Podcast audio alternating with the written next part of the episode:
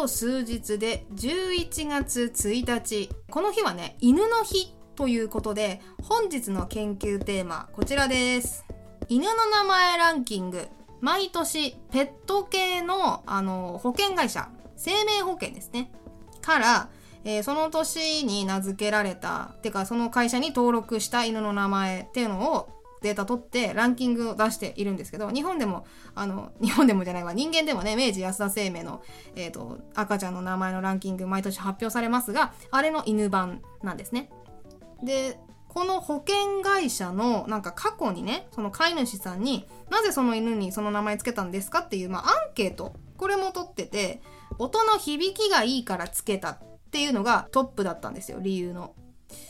で最初不安って思ってたんだけどすぐにねちょっと疑問が湧いちゃってなんか私の あのひねくれなんですけどその音の響きっていうのはあくまでも人間にとってのですよね。でそれが果たして犬にとってもあのいい響きとしてあの認識できているのかなっていう視点で今回はネーミングの分析というかねやってみたいなと思うんです。で今回は2005年から2021年までのアニコムというペット保険会社さんの名前ランキング拝借しました。このランキング毎年出てるので、えー、と1回でもトップ10ランキングのトップ10に入った名前ってのをじゃあ古い順に言っていきますね。2005年がチョコモモマロンさくら花ココリンナナソラモカ。ここまでが2005年ですで、ここからはどんどん年が新しくなっていきます。2006年モコ、2007年ショコラ、2008年ココア、2009年ミルク。なんかカフェみたいな名前ですね、いっぱい。えー、2013年レオ、2015年コタロウ、2018年春、19年マル、20年麦、そして2021年が小麦です。ちなみに去年は、えー、1位はね、麦でしたね。私がパッとね、このランキング見たとき、この名前ザーッと見た時の印象は、あの、車かよっていうのと、喫茶店かっていう あの、二つのツッコミが思い浮かんだんですけど、ね、チョコだの、モカだの、ショコラだの、ミルク、ココアって、お前スタバかっていう、あと、なんだ、モコとかね、サクラとか、この 完全に車だろうと思って、ちょっと面白かったんですが、まあ、車のネーミングもね、そのうち取り上げたいなとは思ってるんですけど、ちょっとそれは置いといて、えっ、ー、と、じゃあまず皆さんで犬目線にね、一旦なりましょう。頭を犬モードにね、切り替えていきましょう。犬が好きな音っていうか、まあ、認識しやすい音っていう意味で言うと、どんな特徴があるかって言いますとですね、ネットの英語論文かなんかなんですけど、あ動物行動学者のパトリシア・マッコーネル博士っていう人がね、えー、とまずね短い音、まあ、これは人間でももちろんそうですが、えー、短い音が犬も好きだよでどれぐらい短いかっていうと、まあ、大体2音節だね。これは2音節が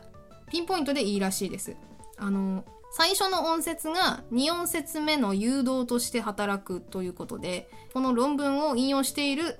ブログかなんかにね書いてあります。すいません孫引きしておりますが。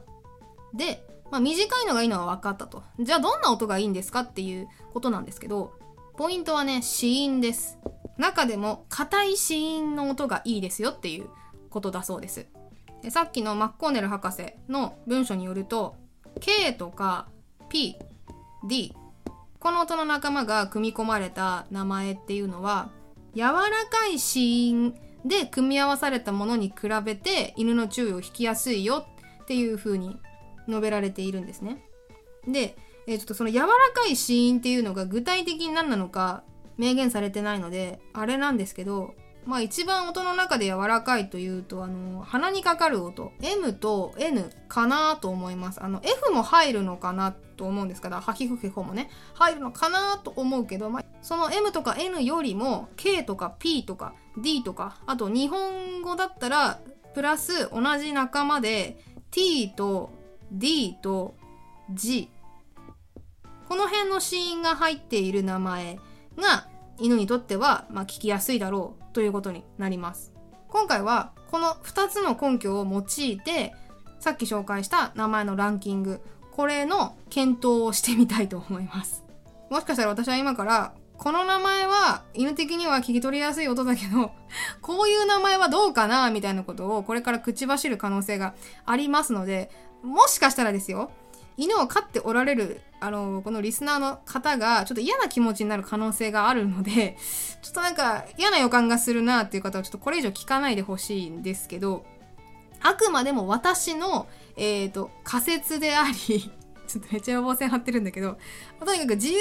研究でしかなくて、その実際に犬を飼ってる人とか、その名前を付けた飼い主さんをああだこうだ言いたいわけではないので、その点をご承知いただける方だけこの先お聞きください。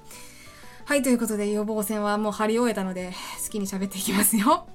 はい。結果から言うと、本当文句なしで、これは犬にとって絶対聞き取りやすいよねっていうネーミングは、チョコとココだけでした。同じランキングの中に、チョコとココにめっちゃ似た名前があるんですよ。それが、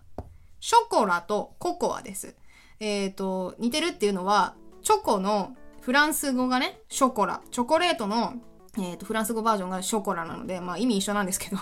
チョコでもショコラでもいいんですけど、え音で選ぶなら絶対チョコだよねっていう話。で、理由としては、こいつら3音節だからです。母音が3つありますね。チョコは母音2つしかないので、まあ犬犬にとっては多分チョコの方がパッと聞きやすいのかなと思います。で、同じ理由で、ココは2音節ですが、ココアは3音節。という点で、まあ、別に悪くはないのかもしれないけど、あの、音がね、硬いから、どちらも子音が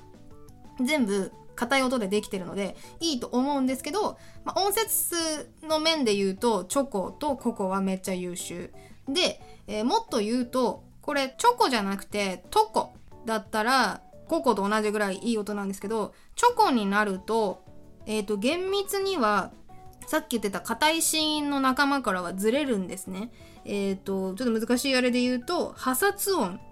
破れて擦れると書いて、破殺音っていう仲間に入っちゃうので、チョコは KO の K の方だけ。こっちが硬い子音になります。だから、チョコとココで比較した場合は、ココの方がより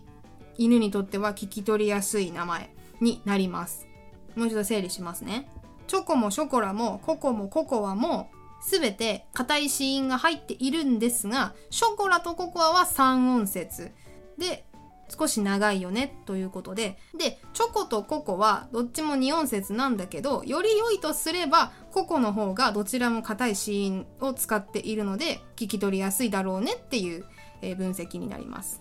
じゃあ同じく2文字系で、この辺はどうでしょう？リン、モモ、麦、ナナという4つですね。えー、これパッと見全部2文字なので全部 2, 2音節と思うかもしれないんですがまず音節数的にはリンが1音節しかないので2音節に満ちてないですねでえっ、と硬い子音っていうのがまず入ってるやつが、えっ、と麦 G の音が硬い子音が入っていますが硬い子音がないももとか7っていうのはかなり聞き取りにくいんじゃないかっていうのは予想されるんですねで私的にはよこれはもう本当に推測でしかないんですけど犬の気持ちになると7の方が厳しそうな気はするんですよ。これなんでか分かりますか？まあ M も N も柔らかい死因なんでほぼ変わらないと思うんですけど犬の気持ちになった時ね特に、え家族がいる家に行った場合お母さんのことをねママって呼んでる家があるでしょきっと。例えばももだってえっ、ー、とともみちゃんっていう子がいる家でさその子があだ名でともって呼ばれたりしたらももと勘違いする可能性だってあるでしょ。みたいな風でちょっと母音まで似ててで似た単語にママがあるとすると7って呼ばれてる犬はかなり厳しいのかなってのは想像したりしますけどどうなんですかね。まあでもこれはね訓練でどうにでもなるとは思うんですよ。慣れていけば。7だろうがママだろうが私は聞き取れるわよって犬はいくらでもいると思うんですので いると思うんですので あの特定のね犬を飼ってらっしゃる方を攻撃したいわけではないんですけどまあでもそういう可能性もあるのかなって推察したりはします。ただちなみに7に関してはえっ、ー、とね歴代でトップ10に入った回数は3回しかないですだからこの名前が死ぬほど流行ったことはあまりないはずですね。なんすけど、えっ、ー、と、さっき一番聞き取りやすいよって言ったココ。ココに関しては、なんと、トップ10に入った回数が18回あってえそのうちもうトップ。1位を取った回数が10回あります。10回1位になっている。だからめちゃくちゃ強い名前なんですよ。人気なの。だから飼い主さんはあの私一番最初にねそれ人間本位でつけた名前じゃないのか犬目線なのか本当にっていう風に問題提起しましたけどちゃんと飼い主は犬目線の名前を考えてつけていたってことになるんですよ。まあどういう因果か。犬にとって聞き取りやすいであろう名前がこんだけたくさん名前つけられてきたっていうのは、まあ、犬にとっちゃ嬉しいことですよね。っていうのが今回の研究の救いだったなと思います。あの、ナナがね、トップを何回も取ってたってことになるとちょっと 話が変わってくるので まあ、ココが1位で良かったです。だから、ネミケン的にも犬の名前の推しはココっていう風でね、もう断言できると思います。はい、というわけでおさらいですが、皆さん犬の名前を付けるときは、短く、硬く、そして他の身近な人に似ていない音を選ぶと良いと思います。はい、というわけで今回の研究は以上にしたいと思います。ありがとうございました。えーと、今回のお話面白かったよっていう方は昔飼っていったペットの名前とかねあと由来とかちょっと教えていただきたいなと思いますし何でしょう好きな車の名前とかえー、好きなスタバのねドリンクの名前とかも書いといていただけると嬉しいです。はいそれでは 今回は以上にしたいと思います。ありがとうございました。じゃまたね。バイバーイ。